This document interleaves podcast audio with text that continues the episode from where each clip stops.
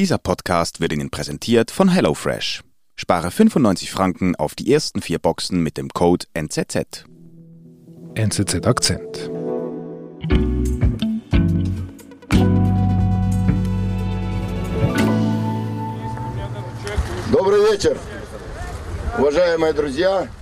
Das ist eine abendliche Protestveranstaltung mitten in Moskau auf dem Pushkin-Platz und es tritt auf Valeri Raschkin, der Vorsitzende der Moskauer Kommunisten.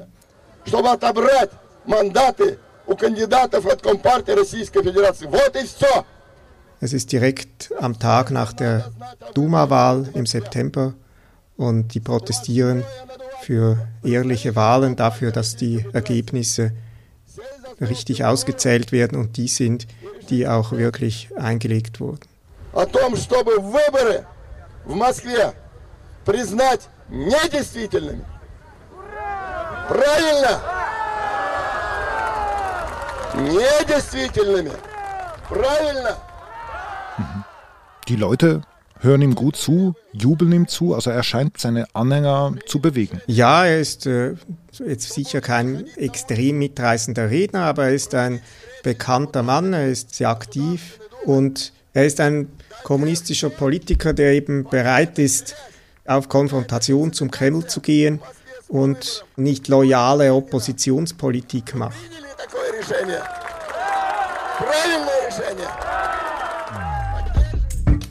Der Kommunist Valeri Raschkin ist einer der wenigen, die dem Kreml noch Paroli bieten. Bis jetzt. Nun droht das Ende seiner politischen Karriere, sagt Korrespondent Markus Ackert. Also du sagst, Valeri Raschkin hat jetzt quasi, die Karriere hat eine, eine Delle gekriegt. Ja. Und wie ist das passiert? Beim Jagen. Beim Jagen? Ja. Also am, am, am letzten Oktoberwochenende ist, ist Raschkin zu Freunden und Bekannten nach Saratow an die Wolga gefahren. Das macht er regelmäßig und dann irgendwann hieß es, ja, jetzt wollen wir doch aufbrechen zur Jagd und es ist alles vorbereitet, es gibt alles, was wir brauchen. Es ist aber dann schon relativ spät, es ist dunkel, mhm. äh, an dem Wochenende war es regnerisch und, und, und eher neblig, trüb. Mhm. Ist das etwas Übliches in Russland, Jagen? Ja, das, das würde ich schon sagen. Ja, natürlich. Ja. Mhm. Und er selber, also du hast ein bisschen angedeutet vor zu Beginn unseres Gesprächs, wer ist er genau? Also was ist seine Funktion? Ah, er ist äh, Vorsitzender der Kommunistischen Partei Russlands in Moskau. Er ist Duma-Abgeordneter mhm. und ist eben ein Vertreter der Kommunisten, die sich wirklich als Opposition verstehen, die auch sich nicht scheuen vor Konfrontation mit dem Kreml und in dieser Hinsicht ist er eher ein unbequemer Politiker. Und dieser unbequeme Politiker sagt so, jetzt gehen wir jagen. Also, und was passiert denn bei diesem Jagdausflug? Ja, er fährt also dahin, er, er hat dann schon ein bisschen ein, so ein flaues Gefühl, fühlt sich irgendwie beobachtet auf dem Weg auch äh, zu diesem Jagdausflug, noch in der Stadt, wo er aufbricht, aber denkt sich da jetzt auch nicht allzu viel dabei, mhm. bricht dann auf, äh, steigt irgendwo aus, sieht, da ist es eigentlich äh, ganz gutes Gelände, um, um irgendwie Tieren aufzulauern. Und er sieht dann plötzlich die Silhouette eines Tieres im Nebel und er hält es für ein großes Wildschwein. Aha, okay.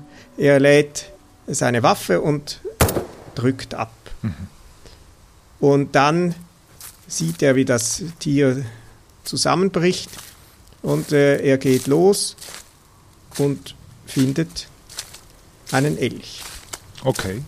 Einen toten Elch. Aber ich dachte, er möchte ein Wildschwein schießen. Ja, er dachte auch, dass er ein Wildschwein geschossen hat, aber er, es liegt dann da ein toter Elch und äh, das äh, ist äh, natürlich nicht so gut. Das Elchjagd ist verboten und das äh, ja, gibt jetzt ein Problem.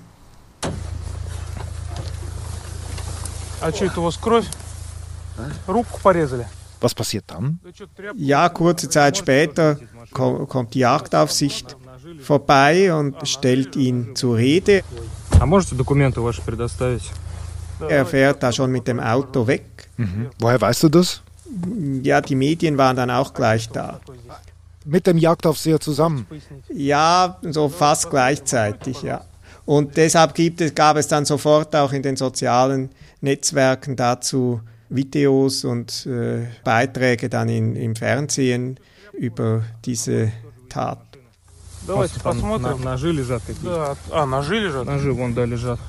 Das ist dieses Video, das du da mitgebracht. Was passiert da genau? Ja, da sieht man eben, wie er gestoppt wird in seinem Lada. Dann der Jagdaufseher hat so eine sehr strenge Stimme, sagt so, Sie haben ja Blut an den Händen, weil so ist da alles so verspritzt. Äh, was machen Sie denn hier? Und Raschkin ist sehr wortkarg. Er sagt eigentlich fast nichts. Er wirkt irgendwie etwas zerstreut, verdattert, so auch ertappt. Und dann sieht man im Kofferraum eben eine große Menge Fleisch, das so gerade erst so präpariert wurde, ist noch blutig und es gibt überall, auch das Messer ist blutig, das dann ausgepackt wird und das führt er ihm vor. А что это у вас такое здесь? Можете пояснить? Mhm. Sagt er eigentlich auch, äh, äh, wie das passiert ist? Also was macht er quasi für eine, für, also was hat er für eine Ausrede parat? Рашкин? Да, Валерий. Рашкин Валерий. А отчество? Федор. Ja, er sagt eben erst sehr wenig, er ähm, muss sich dann auch vorstellen und so, sagt einfach seinen Namen und später erzählt er dann noch seine Version der Geschichte und die geht so, er sagt, er sei da unterwegs gewesen mit Freunden beim Spazieren und da habe er irgendwie Geräusche gehört und ein Auto und vielleicht sogar einen Schuss, also irgendwie so, so eine Jagdszene und sei da hingegangen und sei auf den Kadaver eines Elchs gestoßen, der schon mehr oder weniger da ausgenommen und präpariert äh, war und hat dann seine Freunde hinzugeholt und sie hätten beschlossen, das Ganze in ihr Auto einzupacken und damit zur Polizei zu fahren. Mhm. Also sei da alles mit rechten Dingen zugegangen. Er habe damit nichts zu tun, keine Waffe dabei gehabt und er sei auch auf keinen Fall irgendwie angetrunken gewesen. Okay. Und dann? Naja, also die Polizei kommt eben dann auch dazu, die fängt an zu ermitteln, sie nimmt ihn sogar über Nacht fest und stellt dann fest, dass äh, er gar keine gültige Jagdlizenz hatte und äh, dass auch das mit der Waffe nicht stimmt, weil diese Waffe nämlich unweit dieses Fundorts des Elchs und dieser ganzen Szene mit dem Auto, da fanden die dann auch die Waffe und die ist auf Raschkin registriert. Mhm. Also blieben da relativ wenig Zweifel, dass das irgendwie alles ein bisschen äh, zusammengehört. Ist denn das schlimm? Deswegen, also wegen des Elches, ich meine rechtlich gesehen überhaupt? Naja, das ist schon, das ist eine, das ist eine Straftat, verbotene Jagd. Darauf stehen bis zu zwei Jahre Haft. Und die Ermittlungsbehörden haben mittlerweile auch die Aufhebung der parlamentarischen Immunität von Raschkin beantragt und dem wurde auch stattgegeben, mhm. gerade jetzt am Donnerstag. Und es könnte damit dann auch das Ende seiner Karriere bedeuten, denn jede strafrechtliche Verurteilung führt dazu, dass man das Parlamentsmandat verliert und nicht wiedergewählt werden kann. Mhm. Und damit wäre natürlich dann die Karriere von Raschkin erstmal am Ende. Mhm. Äh, und aus Sicht des Kremls wäre das ähm, sicherlich keine äh, schlechte Entwicklung. Er ist ja dort nicht besonders wohl gelitten. Wir sind gleich zurück. Wie oft gehst du nach einem langen Arbeitstag noch einkaufen und überlegst im überfüllten Supermarkt, was du kochen möchtest? Mit HelloFresh sparst du dir unnötigen Stress und kostbare Zeit. Wähle aus abwechslungsreichen Gerichten aus, worauf du Lust hast und lass dir deine Box zum Wunschtermin entspannt nach Hause liefern. Spare 95 Franken mit dem Code NZZ auf deine ersten vier Boxen.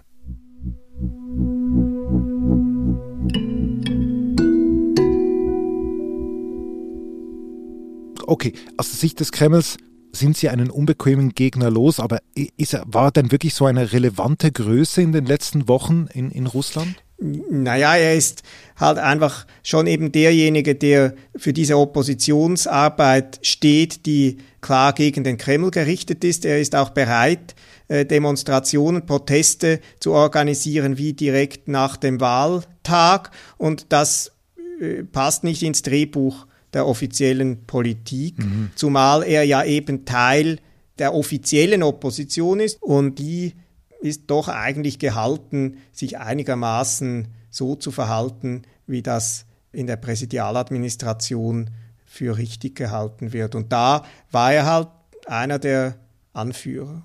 Mhm. Aber in deinen Artikeln hast du auch immer geschrieben, dass die Kommunisten ja eigentlich auch immer sehr handsam sind in, in ihrer Oppositionsarbeit. Das heißt, er gehörte nicht so zu diesen handsamen. Nein, also die Kommunisten sind in der Hinsicht auch ein bisschen gespalten. Es gibt die Kommunisten, die letztlich so eine Art Pseudo-Opposition sind, die gerne wütende Reden schwingen und sagen, was alles schief läuft, aber am Schluss dann doch immer mit äh, dem Kreml stimmen oder wenn sie mal eine Ausnahme machen, dann äh, ist auch irgendwie klar, dass das äh, keine Auswirkungen hat. Mhm. Und Raschkin gehört eher zu denen, die die kommunistische Partei so ein bisschen aus dem ideologischen Mief rausholen wollten, zusammen mit jüngeren Kollegen und eine richtige Oppositionskraft daraus machen wollten. Dafür wurde sie auch bei der letzten Duma-Wahl gut gewählt, mhm. weil auch viele ideologisch eigentlich mit dieser Partei überhaupt nicht einverstandenen Wähler dann halt die Kommunisten gewählt haben, einfach weil die Kommunisten als Opposition einen gewissen Einfluss geltend machen können. Mhm. Und dafür steht eigentlich auch Raschkin für diese Art von Oppositionspolitik. Schon krass, dass jetzt seine politische Karriere an einem seidenen Faden hängt und, und das wegen eines toten Elchs. Ja, deshalb sagt Raschkin ja auch selbst, dass er eigentlich keinen Zufall darin erkennen kann. Дорогие друзья, сегодня Генеральная прокуратура внесла в Государственную Думу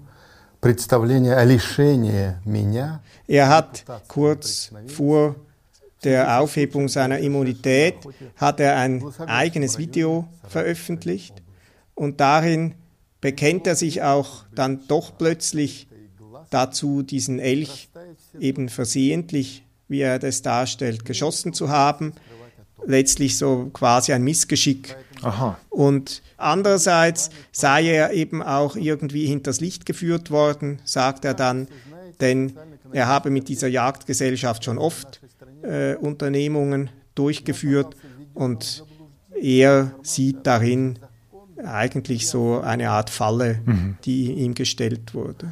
А в результате этим воспользовались неизвестные мне люди, которые, судя по всему, участвовали в провокации против меня.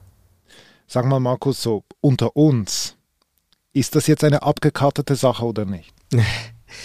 Das ist natürlich wirklich sehr schwierig zu sagen. Es gibt natürlich einfach viele Indizien dafür, dass hier doch einiges Auffälliges geschehen ist. Man muss allerdings, würde ich auch sagen, zwei Dinge voneinander trennen. Mhm. Das eine ist, offenbar hat er ja tatsächlich ohne Lizenz gejagt. Das heißt, äh, er ist über diese Jagd auch durch eigenes Versäumnis und eigene Fehler gestolpert. Mhm. Die Frage ist natürlich, warum das so kam. Mhm. Warum war dann plötzlich der Jagdaufseher so schnell zur Stelle und in seinem Schlepptau die Medien? Mhm. Wieso zirkulierte das sofort? Mhm. Wieso konnte das so ausgeschlachtet werden und in wessen Nutzen ist das? Und das ist natürlich klar, irgendwo Nut zum Nutzen des Kremls, der offiziellen Politik, die froh ist, wenn sie den loshaben.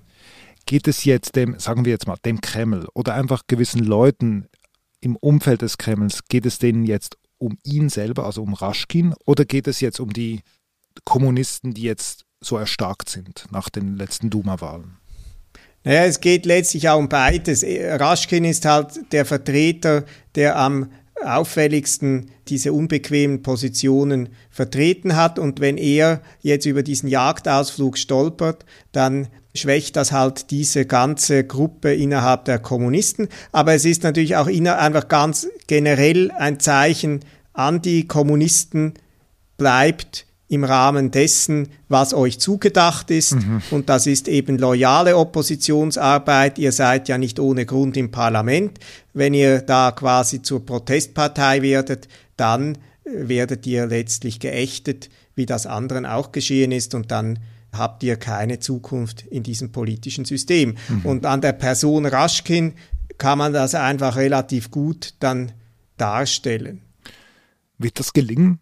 Also ich nehme jetzt mal an, Raschkin ist ja nicht der Einzige, der ähm, von diesem Flügel kommt, die sich ein bisschen unangenehmer gegenüber dem Kreml aufstellen wollen. Also kommt dort die Botschaft an, hey, ihr müsst ruhiger werden oder glaubst du, andere Leute werden jetzt seine Rolle übernehmen?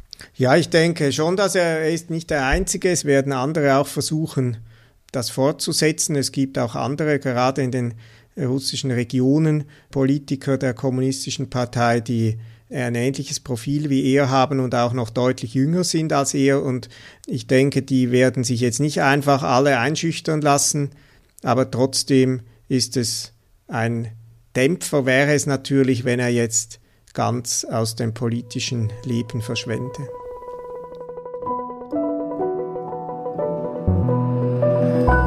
Lieber Markus, vielen Dank. Pass auf bei der Jagd. Zum Glück gehe ich nie jagen. Das war unser Akzent. Ich bin David Vogel. Bis bald.